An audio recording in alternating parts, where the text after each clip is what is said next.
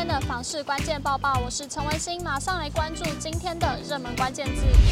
今天的热门关键字：房地合一税。房市买气冷清，全台交易量明显萎缩，从房地合一税收就能反映市场热度。根据财政部资料显示，今年第一季全国个人房地合一所得税共计六十四点一八亿元，年减了百分之十二。进一步观察六都第一季个人房地合一税，六都中税收减幅最大的为台南市，今年首季个人房地合一税四点二五亿元，年减了百分之三三点八。其次为台北市六点二二亿元，年减百分之二五点八。而为六都纳税大户的台中市为十一点七九亿元，与去年同期相比也少了三点六八亿元，年减百分之二三点八。值得注意的是，今年仍有三都税收成长，其中包含新北、高雄还有。桃园新北市首季个人房地合一税收高达十一亿元，年增百分之七点七，仅次于台中。高雄市今年税收十点一二亿元，年增百分之七点八。桃园市首季八点九八亿元，年增了百分之十点八，是今年六都中成长最多的区域。全球居不动产情报室总监分析，一月因为工作天数的关系，加上去年当时还在房市热潮，都会大举影响各项房市状态的比较。房地合一税所表现出的投资获利情势也会受到影响。陈敏成说，如果多为新屋开发或房价高的地区，当前自然也没有再走高的可能。像台北市成也高房价，败也高房价，房市现况冷清不利于高价市场。台北市不少豪宅都传出了赔售，税收减少，其来有自。台南市则更可见，过去紧随热潮推升的房市空有话题，但市场投资体质不足，潮水退了，回归自住基本盘。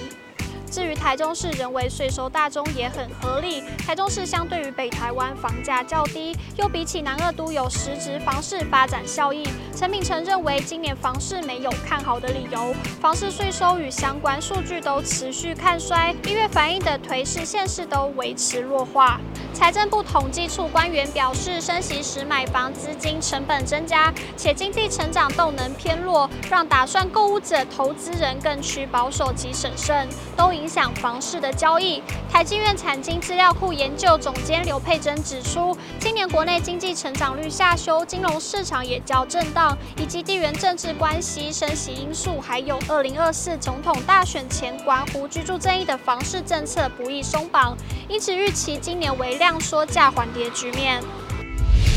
今天的精选新闻，首先来看到六都近迁入人口资料统计出炉，一起来看最新的统计数据。根据内政部统计，桃园市近迁入人口六千六百五十九人居冠，台中市三千八百三十九人居次，令台南、新北、高雄及台北则为近迁出。台中市人口持续的稳定成长，其中北屯区最受青睐，近迁入人口四千八百一十二人，更为全台第二大宜居热点。政局吴世伟表示，北屯交通、公共建设与商业机能陆续到位，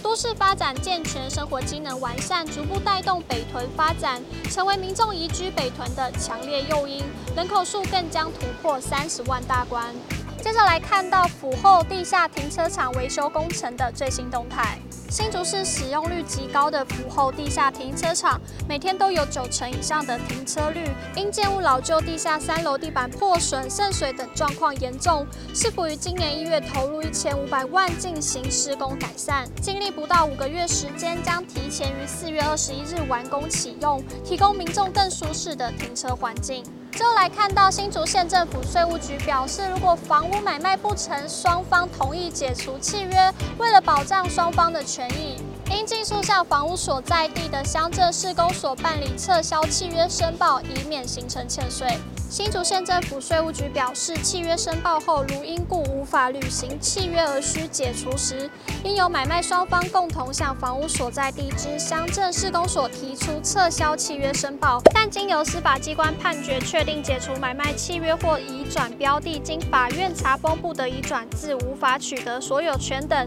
则可由买方单独申请撤销契约申报。该局特别提醒民众，另办理契约撤销申报时，除需检附原买卖契约书正副本及契税税单外，填具申请书时所盖印章应注意是否与立约时之原留印件相符，避免因为印章不符增加补正作业之不便。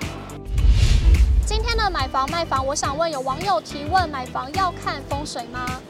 有网友回复：可以信不要迷，风水其实就是一连串动态、静态科学的总称。也有网友说，只要邻居能尊重公共空间的使用，就是好风水。也有网友打趣的回复：现在要看的不是风水，是薪水吧？也有网友认为，住进去的感觉舒服才是最重要，采光要好，再来才是风水。以上就是今天的报报内容。如果你喜欢今天的影片，请不要忘记按赞，还有分享，并且订阅支持我们。我们下次见。